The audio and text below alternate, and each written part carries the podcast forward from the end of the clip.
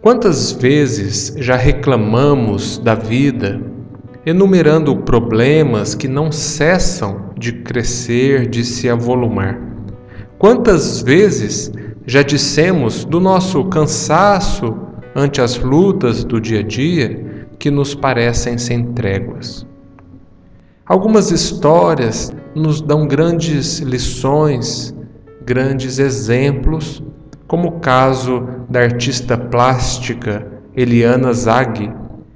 Ela vive há 36 anos no Hospital das Clínicas em São Paulo. A poliomielite que a alcançou, antes de completar dois anos de idade, quase a levou à morte. Eliana sobreviveu, mas os meses demonstraram que ela jamais poderia viver em outro lugar que não o hospital. Ela perdeu a mobilidade do tronco, dos membros e vive deitada. Aprendeu a ver o mundo na horizontalidade. Nas raras vezes em que teve autorização para se ausentar do hospital, precisou de aparato de ambulância, de médicos, enfermeiras, atendentes. Aprendeu a ler aos 12 anos. Até então, porque a expectativa de vida de quem possui problemas de saúde semelhantes aos seus era muito pequena. Não houvera preocupação com a alfabetização. Eliana aprendeu a segurar o lápis com a boca, aprendeu a digitar no computador da mesma forma e também a pintar. Ler a respeito da vida dessa artista plástica é sofrer com ela todas as desilusões também se alegrar com os pequenos nadas que fazem a felicidade de quem vive há quase quatro décadas em um hospital. É chorar com a descrição do abandono dos pais.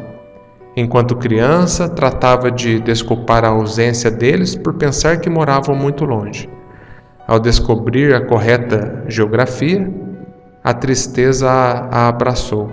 Não era tão distante quanto pensava é sofrer cada uma das mortes das crianças que viviam no mesmo local e uma a uma se foram, deixando um vazio na alma de Eliana. É ouvi-la se indagar: serei a próxima? Quando será minha vez? É se enternecer ao ler a descrição dos seus enamoramentos, a idealização de sonhos e uma a uma as cruéis desilusões. Ela não era amada com a mesma intensidade com que entregava o seu coração.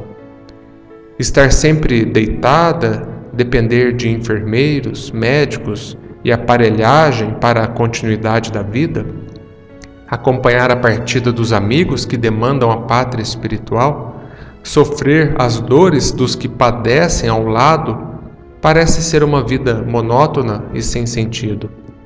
Mas Eliana dá o exemplo da superação. E são suas essas palavras. Tenho aprendido que minha fé em Deus e minha determinação podem concretizar meus sonhos mais difíceis, desde que eu saiba o que fazer e avalie todos os riscos e consequências de cada ação. Pensemos nisso. Se desfrutamos da aventura de ir e vir, de andar, sentar, deitar, somos criaturas infinitamente felizes. Se temos a aventura de ver, ouvir, a capacidade de ler, aprender, ensinar, somos seres muito ricos. Se temos mãos, braços que se movem ao nosso comando, desfrutamos de ventura ímpar. Antes de reclamarmos do que não temos, lembremos que somente o fato de poder respirar com os próprios pulmões já é uma grande bênção. Pensemos em nossas riquezas pessoais, sejamos gratos, reconheçamos a bondade de Deus e sejamos mais felizes.